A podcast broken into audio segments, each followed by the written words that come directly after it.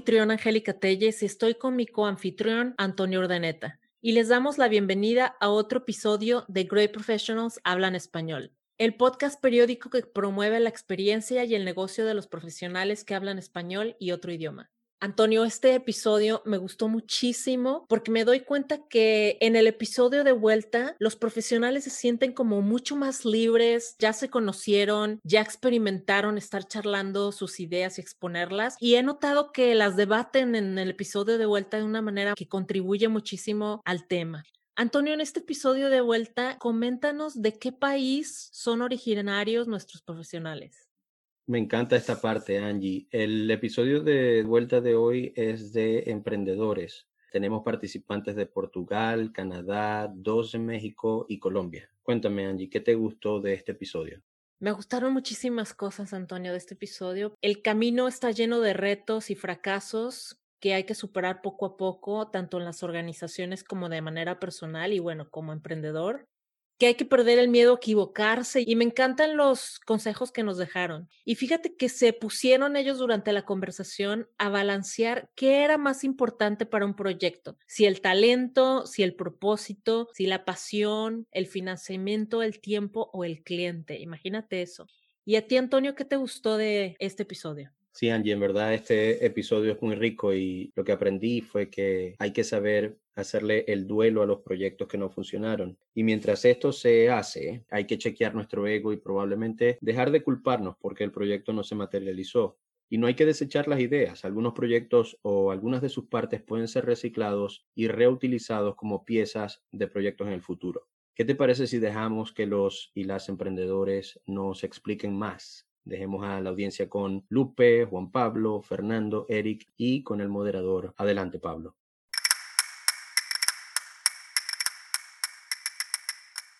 El tema de hoy es esos proyectos que tuvimos en algún momento y que no se materializaron por X razón, que nos duele en secreto muchas veces.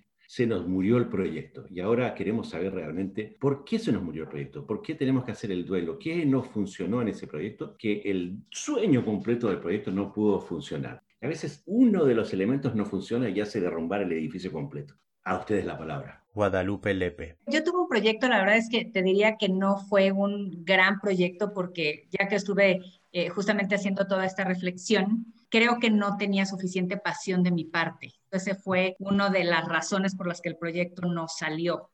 Era muy chiquita, bueno, chiquita, oye, todavía soy chiquita, ¿verdad? Pero bueno.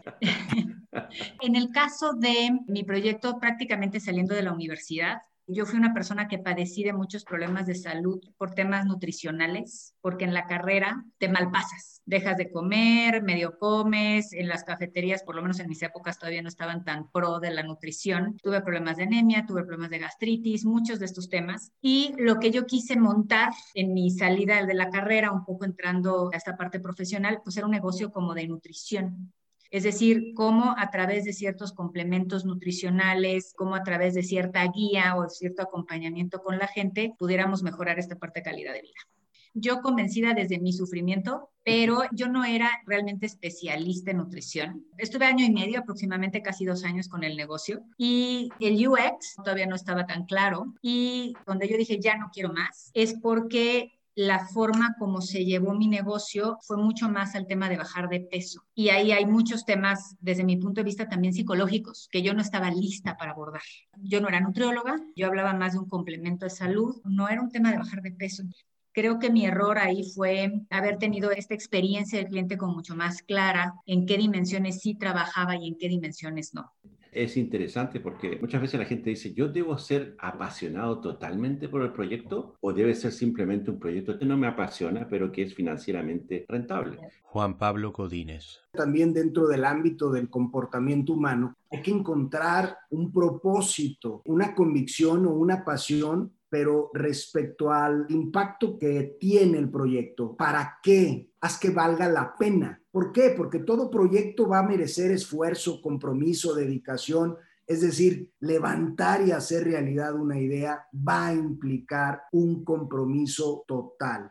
De tal manera que si no hay una convicción apasionada, esa energía necesaria para hacer que las cosas sucedan, para seguir adelante cuando la vida te cierra una puerta y abrir otras tres, porque estoy convencido que hay un para qué de valor, no necesariamente la evaluación de que sea rentable, sino que hay un factor humano que no es técnico por el que a esa persona le hace sentido ese proyecto le da significado y sentido a su hacer. Yo creo que ese es un elemento muy importante en que algunos proyectos viables, con buenos productos, con buenas ofertas, terminemos como líderes de no encontrar esa llama interna y que a veces no termina muriéndose, sino transformándose en otra cosa. Es interesante lo que dice y me hizo recordar la frase de Peter Drucker que decía, nosotros como emprendedores debemos dar espacio a la gente, los colaboradores que están trabajando con nosotros, no solamente en la manera empática de ponerse en los zapatos de la otra persona, pero también como organización dar el espacio para que la otra persona pueda hacer algo extraordinario. ¿Qué más se lanza a la piscina? ¿Qué proyecto tuvieron en algún momento y que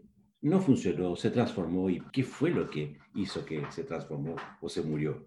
Fernando Pinto Novais. No ha muerto el proyecto porque está cerca de un mes para lanzar el primer producto que ha empezado hace cinco años o seis años atrás y que no ha sido posible hacerlo en un año porque la pasión era mayor que el know-how técnico y que el dinero.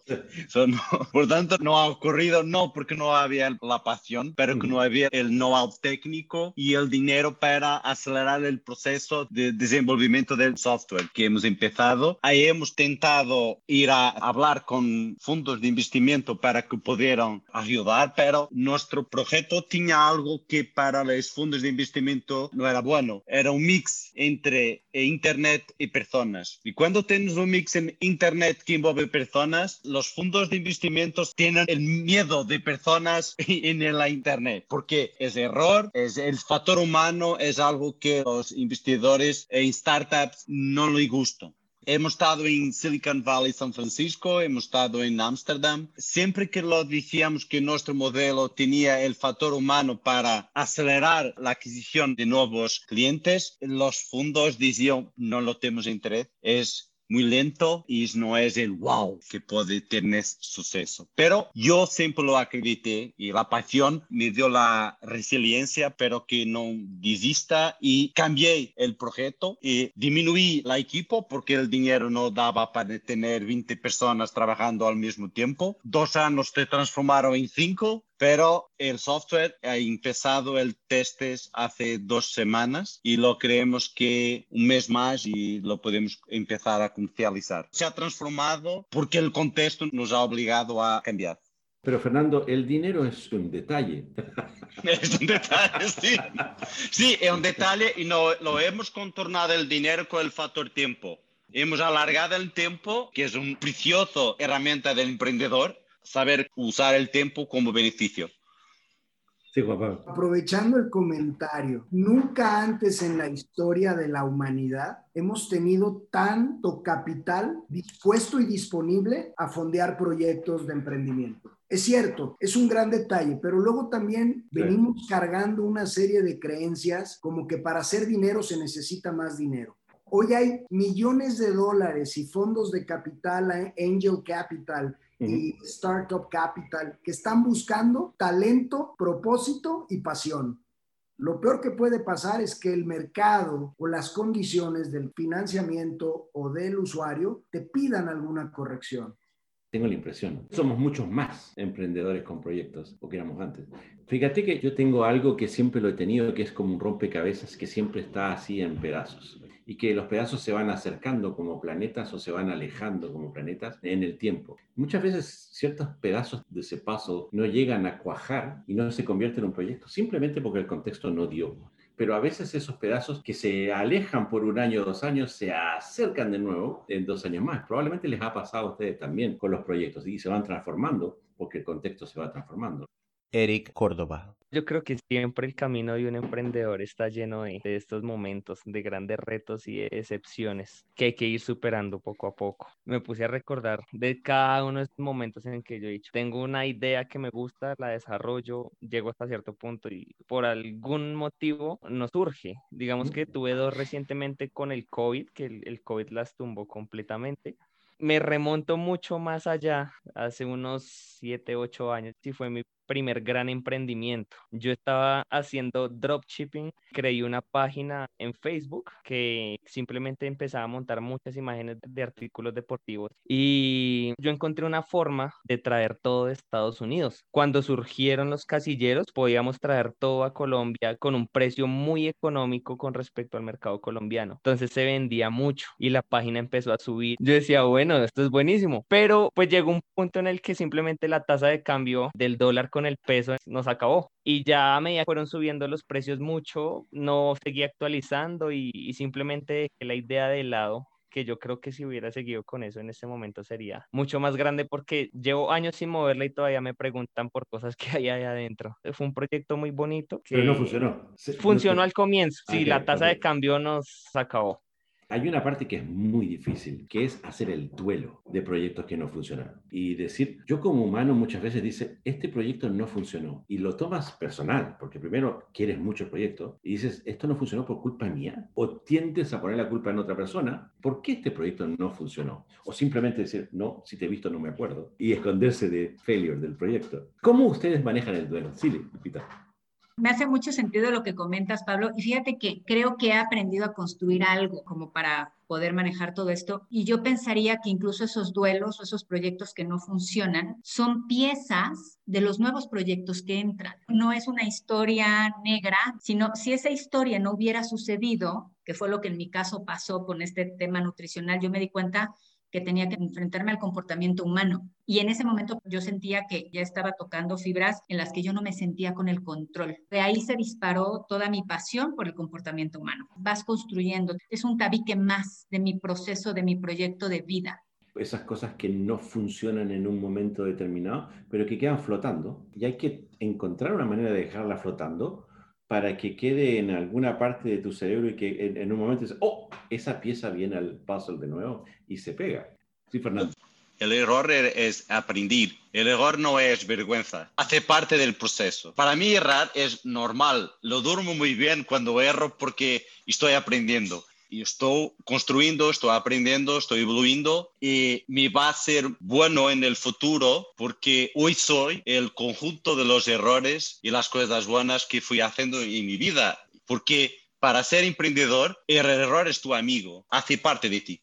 Está muy bien dicho, Fernando, pero si yo te llevo 20 años atrás, probablemente esa reactividad no era del mismo volumen. Es normal que la emoción es más fuerte cuando es más joven porque lo quieres hoy, no lo quieres para mañana. Pero la resiliencia, la persistencia tiene que estar en ti. Cuando no lo tengas, no lo puedes ser emprendedor porque te vas a desistir de tu proyecto. Dice que cada vez que apagamos una velita del pastel de cumpleaños es una resiliencia más que ganamos. sí, ¿quién le quería hablar? Eric. Cuando uno ve cada vez hay más recursos para los entrepreneurs, cada vez los fondos se están arriesgando más a invertir en ideas nomás. Y es donde uno ve también la magia de Shark Tank y de tantos fondos. Las empresas y los inversionistas nunca invierten en, de- invierten en el emprendedor. ¿Qué tanto potencial puede llegar a tener uno? Y uno tiene que empezar no solo a reciclar esos proyectos del pasado, sino reutilizarlos. Debe ser una tuerca que le falta a un proyecto futuro y de ahí en adelante empiezan a surgir cosas mucho más grandes. El Eso. duelo se basa más en saber aceptar que de pronto no funcionó, pero lo intenté, o resignarse porque uno no fue capaz de llevarla a cabo más allá. Sí, Juan Pablo.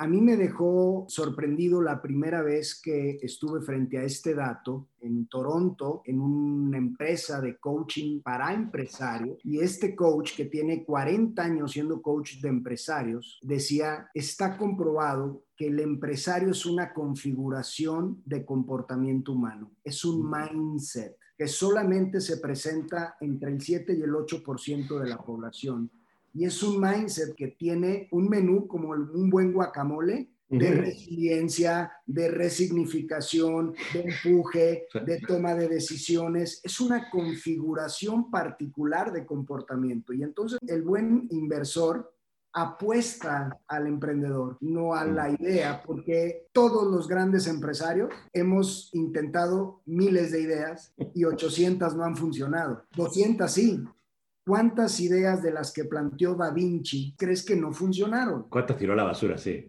que tenía este arrojo, esta creatividad, este riesgo. Y entonces el tema del mindset creo que es un factor sumamente determinante en el tema del duelo, Pablo. Yo en lo particular que tengo una empresa que atiende específicamente duelos frente a la muerte, vemos que el elemento que resuelve el duelo se llama resignificación. ¿Qué significa? Es darle un significado distinto al evento. Eventualmente parece que el significado es el fracaso. Cuando yo hago del fracaso un aprendizaje, cuando yo tomo un valor de lo vivido, el duelo se resuelve y entonces sucede lo que en Latinoamérica decimos, lo que no te mata, te fortalece, porque entonces la capacidad y la alegría con la que uno va fracasando en el proyecto es hasta divertido. Me lleva un poquito a la idea de hacer morir a un proyecto o dejarlo flotando Pablo, si el proyecto muere, tengo que ser el que lo mató. Y no puedo morir por las manos de los otros, porque eso es fracaso es para mí.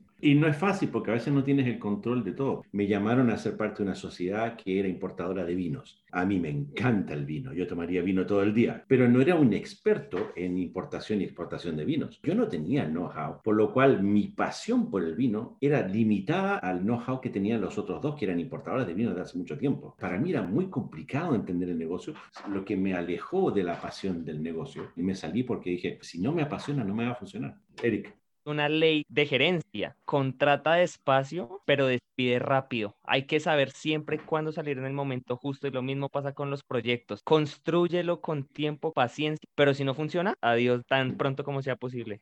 Juan Pablo, querías decir algo. El proceso del emprendedor es un proceso de constante aprendizaje y no hay absolutamente nada que nos haga aprender tanto al ser humano, no al emprendedor, como el fracaso.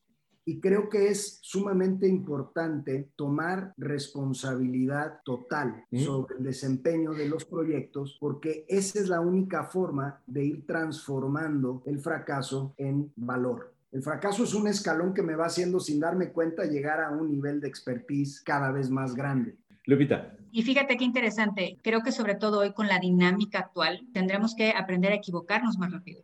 Pues tenemos que estar probando, probando, probando y construir desde ese aprendizaje y saber cuándo tenemos que despedirnos de esos proyectos y hacernos responsables. Me toca ver con muchos compañeros emprendedores que siguen cargando a lo mejor un proyecto que ya no funcionó y eso no les permite decir, ya fue un error, ya lo dejé, next. Creo que es una responsabilidad de nosotros estar con ese awareness de cuándo tengo que soltar para construir algo mejor. Esa capacidad de agilidad y de poder moverse rápidamente de un proyecto al otro, trayendo lo que aprendí del fail, de la caída del otro proyecto. Eric. Hay algo que yo he aprendido con mi experiencia y con tantos procesos que de pronto uno como emprendedor lleva a cabo, sobre todo con aceleradoras, y es que en la mente de la sociedad la palabra emprendedor siempre mm. tiene que ver con una mega empresa es el próximo Facebook, el próximo Google, el próximo Nike, gigantes, pero no es así. La verdad, la emprendedora puede ser esa persona que quiere llevar un negocio de tradición así sea una panadería o una pastelería que no va a crecer. Y es un modelo de negocio que está validado, que es algo que lo hace porque le gusta, por pasión y porque le da para vivir. Asimismo, como tenemos duelos y siempre pensamos en cambiar, hay que tener en cuenta que la mayoría de los emprendimientos a nivel mundial no son esos emprendimientos que van a ser estratosféricos, sino que van a ser emprendimientos pequeños. ¿Qué les parece si los llevo a un terreno totalmente resbaloso? alguien me preguntó sobre el concepto de skin in the game. Llegaron cuatro personas y nosotros tenemos todo el know-how para comprar esa empresa, sabemos cómo hacerlo. Y de repente yo digo, ¿y quién pone algo? Todos miraban para todos lados, así como que se nos olvidó esa pregunta. Poner el dinero o no poner el dinero es sin duda una problemática a la cual muchos emprendedores tenemos buenas ideas, pero a veces no tenemos el dinero para poder hacerlo. Entonces, ¿es el dinero un concepto importante que hay que hacerle frente? Si hay otras personas que nos están escuchando y que no tienen el dinero, que se dicen es imposible hacer un proyecto, ¿cómo lo harían ustedes? ¿Cómo los aconsejamos? El dinero es, muy importante, pero depende de la dimensión del proyecto que lo quieres hacer. Puedes hacer algo más pequeño que va aumentando la dimensión a medida que vas trabajando. Y eso tiene a ver con resiliencia, persistencia y el factor tiempo como tu herramienta de trabajo. De esta forma vas creciendo más lento, pero lo puedes alcanzar tu objetivo. Yo he hecho siempre así todos mis proyectos. No entiendo padres ricos, ninguém me ha dado dinero, lo tuve que hacer step by step. La falta de dinero nunca me ha impedido de tentar mi suerte. O irte a buscar un padre rico. Sí, El emprendimiento no necesariamente implica arrancar tu idea con una presencia mundial e internacional, lo cual hace más complejo la captación del capital necesario.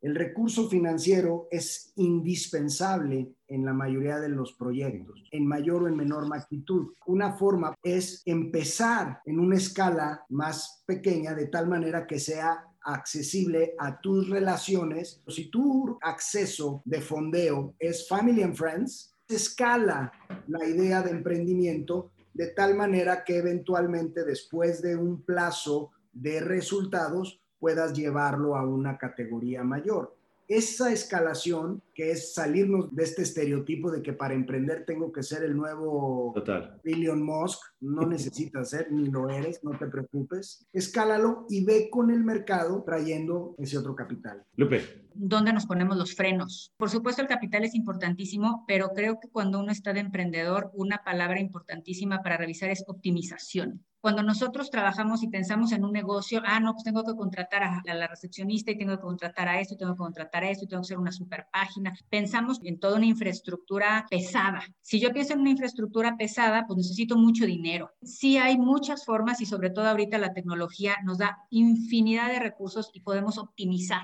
Mm. Entonces, realmente un gran negocio puede empezar con de verdad muy poco capital usado inteligentemente. Eric el dinero nunca es lo más importante. Las mejores ideas han surgido en un garaje con dos o tres mentes brillantes y a partir de ahí se financian con sus clientes. Hay que ponerse en la camiseta del otro lado también. ¿ah? Si yo soy el que tengo el dinero y que tú tienes la idea, ¿tengo yo que no materializar o materializar un proyecto contigo o sin ti? porque no, tú no tienes dinero o necesito yo que pongas algo. No es simplemente financiar el proyecto, es también el hecho de que si pones algo es que creo que estás creyendo en el proyecto. Sin duda, Pablo, algo sumamente relevante es que los seres humanos podemos decir aquellos aspectos que son valiosos para nosotros. Sin embargo, si quieres saber verdaderamente lo que es valioso para una persona, observa en dónde está su tiempo y su dinero. Ahí es lo que cada quien valora, porque el dinero es este elemento de intercambio de valor. Hoy día hay una oferta brutal, no solo de herramientas de financiamiento o de inversión financiera, de proyectos de startup, innovación o ideas en, en práctica. ¿Dónde encontrar una idea que tenga un retorno interesante? Sobra. ¿Dónde encontrar un contexto en el que tú creas, ahí es otro fenómeno. El tema de un inversionista privado te da otro tipo de factor de apalancamiento por el criterio que toma un inversionista privado en decir, yo voy a poner ahí skin on the game. Como el dinero con pasión o el dinero sin pasión, el dinero frío. Los dos son buenos, pero los dos tienen canales diferentes. Sí, Eric. ¿Qué termina siendo más valioso? ¿El dinero que pone un inversionista o el tiempo que ponemos? El compromiso que realmente se ve en la idea. Porque hablamos mucho de monetización y de cuánto vas a poner, pero ¿qué tan valioso, qué tan importante es ese aporte económico si yo con ese dinero puede que lo sepa manejar como puede que no y termino con los mismos resultados trabajando solo? Tengo una respuesta. Depende del contexto. Por ejemplo, en el contexto en el cual hay una oportunidad de comprar una pequeña empresa, que viene la gente y me dice, yo tengo experiencia en hacer eso, yo puedo levantar esa empresa, yo puedo levantar esa empresa, pero nadie pone dinero, no vamos a tener negocio. En este contexto, el dinero se hace esencial.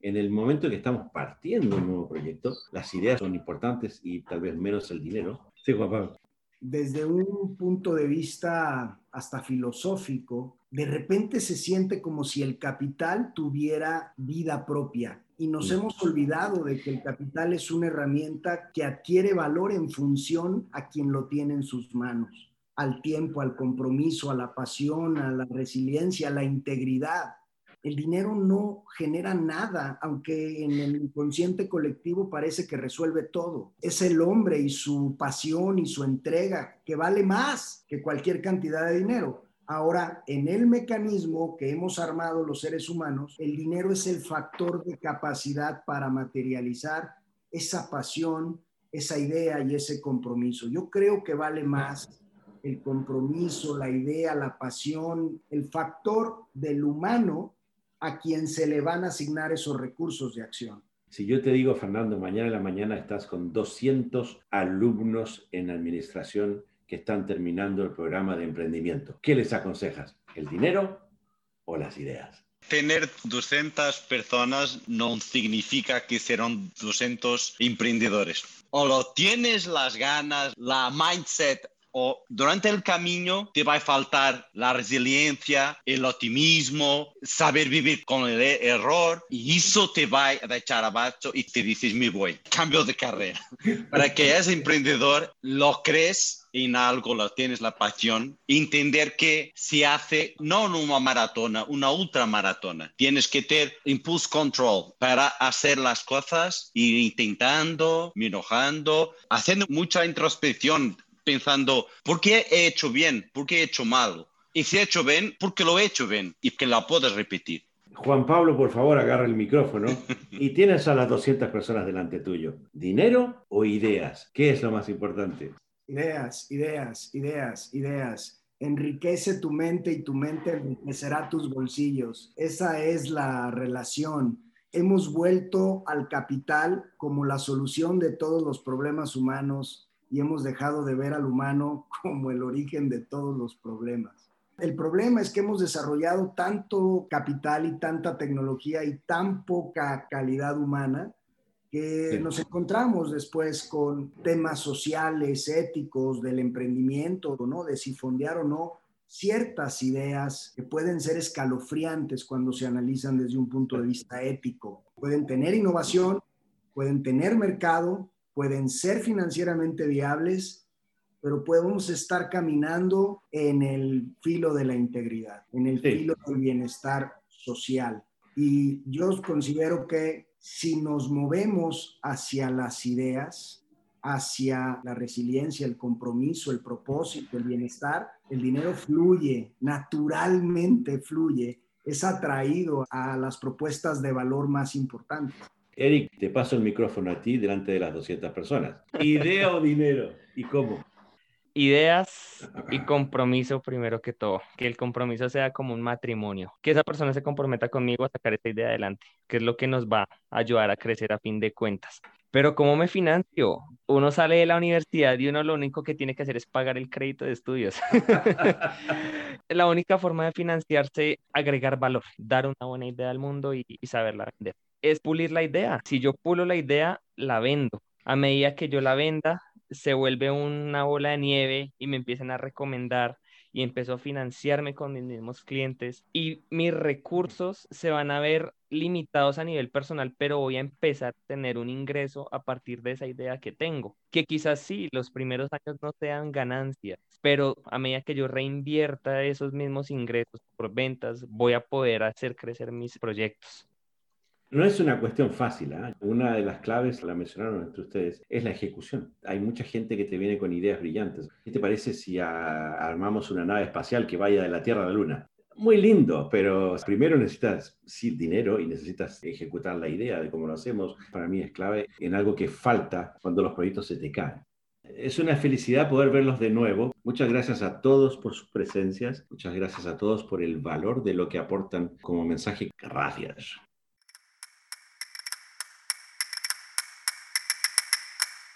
Muchas gracias por escuchar Great Professionals Hablan Español. Los y las invitamos a seguirlo y compartirlo con otros y otras profesionales. Y si estás interesado o interesada en participar, conéctate con Angie o conmigo. Las votaciones de este episodio ya están abiertas. Vota. Tu voto define quién pasará al episodio 21. Selecciona tu participante favorito o favorita entre Lupe, Fernando, Juan Pablo o Eric en nuestra página en LinkedIn, The Great Professionals Hablan Español. Nos escuchamos en el próximo episodio.